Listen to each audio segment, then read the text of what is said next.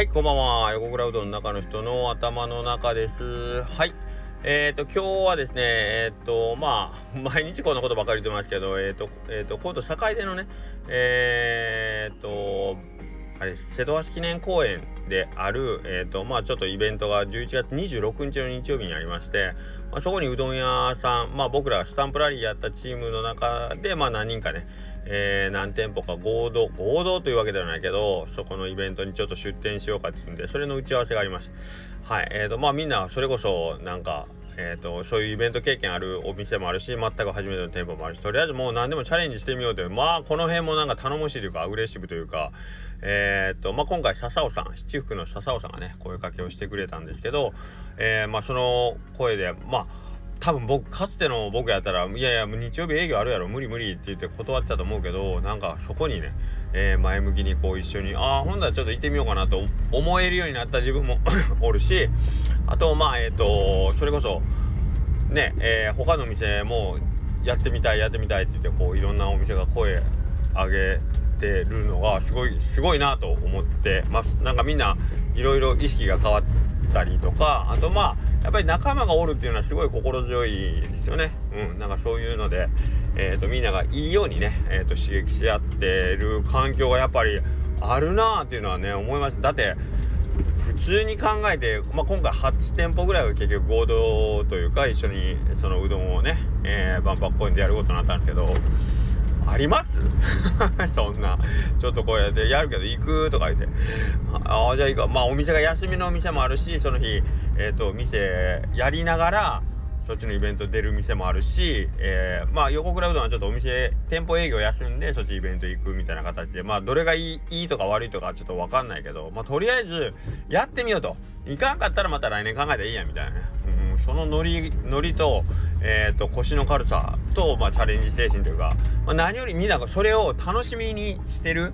それがいいっすね。うん。なんか楽しそうなことがそこに行ったらありそうっていうそのそれを頼りに動いてるのがねすごいいいなと思ってます。はい。まあまあそんな感じでですねえー、まあ昨日は祝勝会で、まあ、みんなとはいいので今日もまあそんな形でねえー、他のうどん屋さんと情報交換しいのでね。しかし今日はね本番2時間ぐらいまあミーティングというか打ち合わせまあ準備物何がいるとかから始まりねどんなメニューするとかもあってですね。真面目だったな今日は。ほぼギャグなし。ギャグは言うたか。ギャグは言うたけどけどまあほぼほぼずっと、えー、みんな真剣に話をしてね。うんすごい有意義でしたね。はい。ありがとうございます。うん、えー、でえー、何を話そうかなと思いよったんですけど。でね今日あのー、あれなんですよ。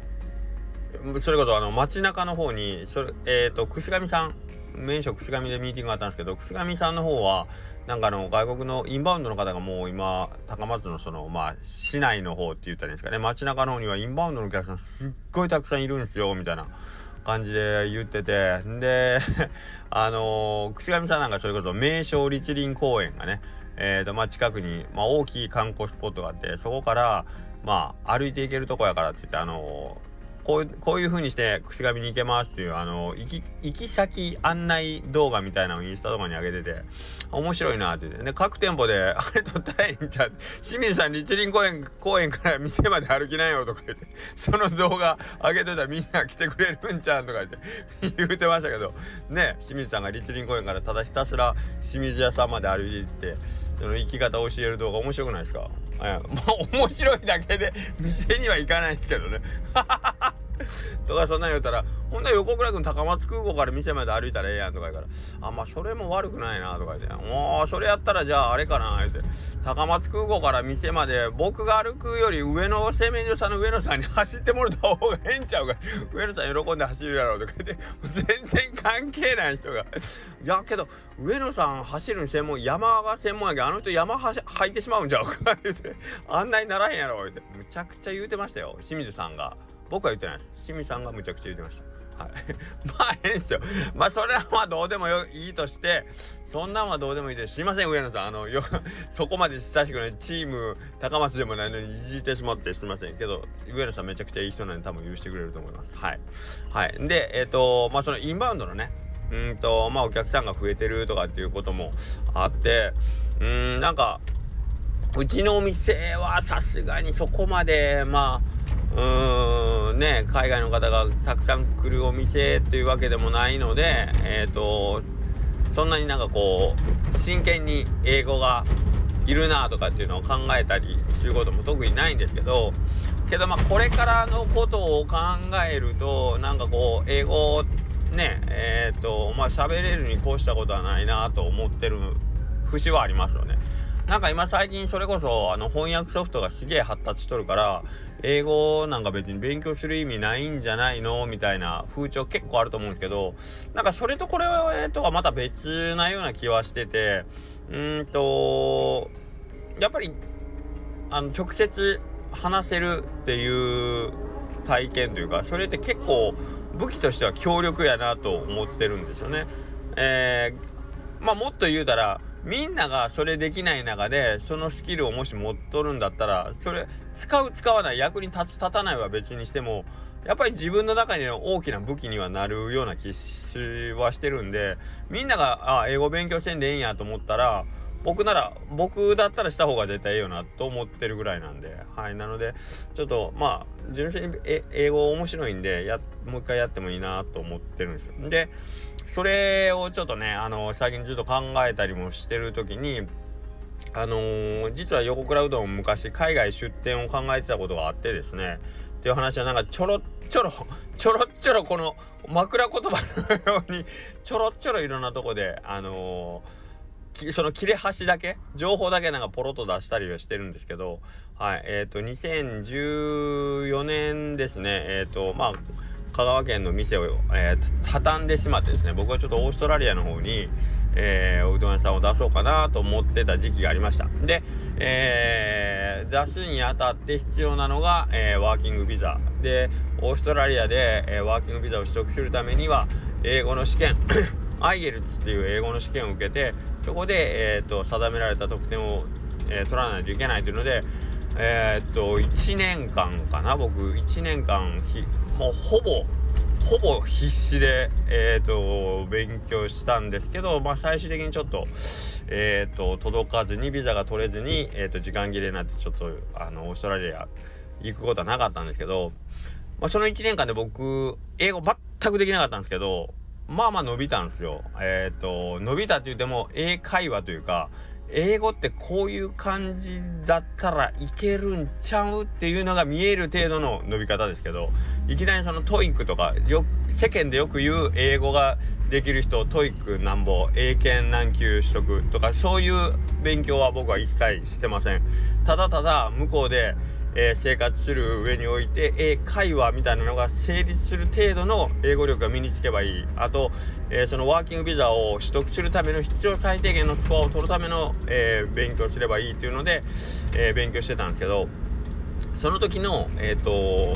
まあ、やり方っていうのは多分その英会話に特化喋れる誰かとコミュニケーションするために特化する方法としては多分ほぼほぼ多分最たんじゃないかなと思う、えっ、ー、と、まあ、勉強法というかだったんですけど、ただこれ、この最短のやり方を聞いたところで、えっ、ー、と、努力しないといけないっていうことには変わらないんですよ。ただ、本当に。これをしたら楽に英語が喋れるようになるとかいうんでもないし、実際僕喋れてるわけじゃないんですけど、ただこのやり方だったら、なんかこう、割と、えっ、ー、と、楽に聞いた英語を理解して、えっ、ー、と、まあ、自分の思ってることを簡単な単語でこう相手に伝えるようにするコツ？ヒントぐらいまでのとこね。喋れるかどうかは別。あとはもうハートの問題だと思ってます。コミュニケーションやから。はい。あとはもう恥ずかしがらず。だからその部分がの方が実は大きいっていうのも分かりました。この1その勉強してる間に。まずは自分が英語で、えー、誰かに話しかけるっていうその心理的ハードルさえ超えたらあとは本当は、えっ、ー、と英語のスキルなんか、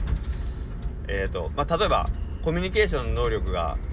10あるとするなら英語のスキルっていうのは多分3もあったら通じるよ。あとはほんまに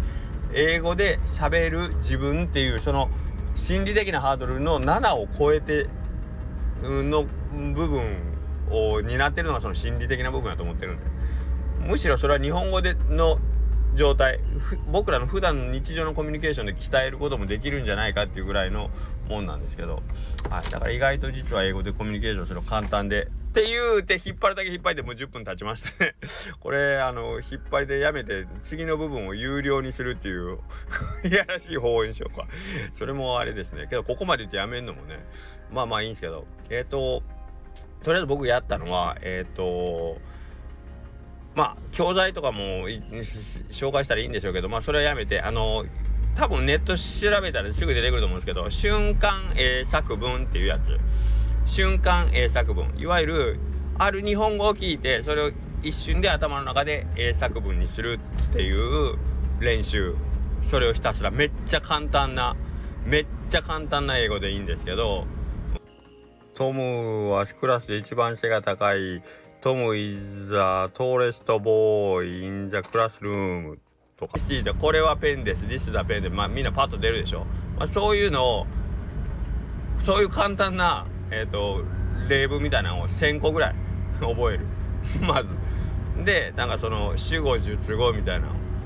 主語述語みたいな。その英語の語順の並びがなんかこうスッとスッとこう頭に浮かぶようにするっていうのをまず頭の中にまあ言うたら何て言うかね。組み立てるって感じです。あの染み込ませるっていう感じですよね。もうなんかうん。それをまず身につけてあとはえっとシャドーイングってやつですね。シャドーイング。えっ、と何かこう英文長いまあある程度長い文章をえー、まあ、テープとか CD とか、まあ、MP3 でも何でもいいんですけど音声で流れてるのを1秒遅れとか自分の耳で、えー、まず英文ネイティブとかが喋ってる英文を全く同じようにしてなぞるんだけど聞いた英語をそのまま口でなぞっていくんで喋耳で聞いてる英語を1秒か2秒遅れて自分の口で、えー、全く同じようになぞっていくってもうこれをひたすら毎日2時間とか毎日やってたら勝手に英語のその英語の脳みそになっていくっていう感じだったんですね。はい。これを続けこれとそのさっき言ってた線文瞬間英作文をまあ、毎日1000分ぐらい やり続ける、うん、要はもうほんまに基本基本のその英文を頭の中に叩き込んでしまって染みつかせて、えー、それをもう何も考えずに口から勝手に何も考えんでも口から出るようにするってやつで、まあ、半分暗記ですよね。英作文と言いながらもう暗記にする。でこういうなんか自動化みたいなの英語で英語が口から自動的に出てくる状態を作ってしまうっていうのを、えー、まあ1年間ぐらいかけてやったら多分英会話で困ることはなくなるんだなくなるだろうなっていうぼんやりした感じのとこでまあ僕はそのやめてしまったんですけどまああのきちんと喋れてない僕がこんな偉そうなこと言うもなんなんですけどけどこの瞬間英作文ってやつとあとシャドーイングもうこの2つを結構真剣にこれだけでもやっとけばえー、多分1年やったらそこそこあのネイティブの方が喋ってることっていうのはなんとなくまあ掴むのはいけるようななってそんでそれに対する、まあ、簡単な返答とか完全に全部自分の意思を英語で言うっていうのはまたもう一つそこから先のことになるんですけどけどシンプルに単純にまあ答えが出せるようになるぐらいにはなるような気がしますね。うん、あとはもう単語力を上げていくとかいう感じなんですけどでまあその単語力を鍛えて、まあ、ある程度の基本構文を覚えれるっていうので僕が使ってたのは、えー、とそのデュオってやつがあるんですけど単語帳そこはうんと例文がなんぼや？あれ何ぼぐらいあったっけな？4の1000分もはないか。800分ぐらいかな。あってまあその例文を覚える例文を覚えることで単語も一緒に覚えれるってやつだったんですけど、うん、それは CD がついててえっ、ー、と1番から最後のその文章最後の例文までえっ、ー、と800番か600番か忘れましたけどそこまでの例文が1時間の CD に収まってるんですよ。だから毎日えっ、ー、と1回1時間かけて聞けばえっ、と一通りえっ、と単語を全部網羅できて例文も全部網羅できるっていうやつでもうそれをひたすら聞いてシャドーイングさっき言ってた CD が喋ったに1秒遅れて喋り続けるっていうのをずっとやってましたね。はい。で多分会話はそこそこなんかあのー、一番最初に言ったビザにビザの獲得に必要な IELTS っていう試験ね。IELTS っていう試験は、えーと、リーディングとヒアリングと、えー、ライティングとスピーキングってその4つの部門に分かれてるそのスピーキングに関してはなんかそこそこ点数が取れるようになりましたね。